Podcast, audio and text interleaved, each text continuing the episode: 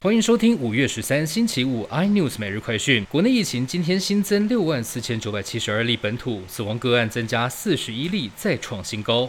其中半数未打疫苗。各县市新增病例以双北最多，新北两万两千四百八十三例居冠，台北一万一千六百一十三例。房价上涨加上升息效应，房屋租金涨幅持续扩大。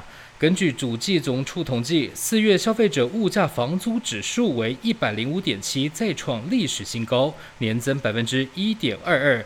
今年以来年增率逐月加大，其中又以南部涨价最明显。中国许多城市最近推出买房补贴政策，希望能够吸引顶尖人才。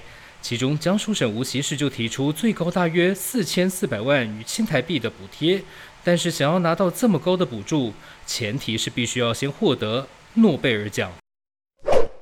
马来西亚一名身家上亿的退休老翁接到自称银行行员的诈骗电话，短短四个月的时间被骗走大约新台币一亿四千多万元，成为马来西亚被诈骗最多金额的单一个案。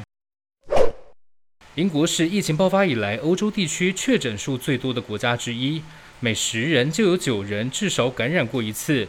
全国只有百分之十的人口从来没有确诊过。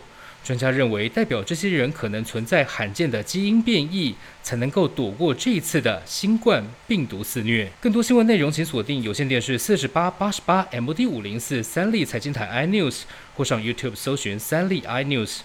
感谢台湾最大 Podcast 公司声浪技术支持。你也可以在 Google、Apple、Spotify、KKBox 收听最新 iNews 每日快讯。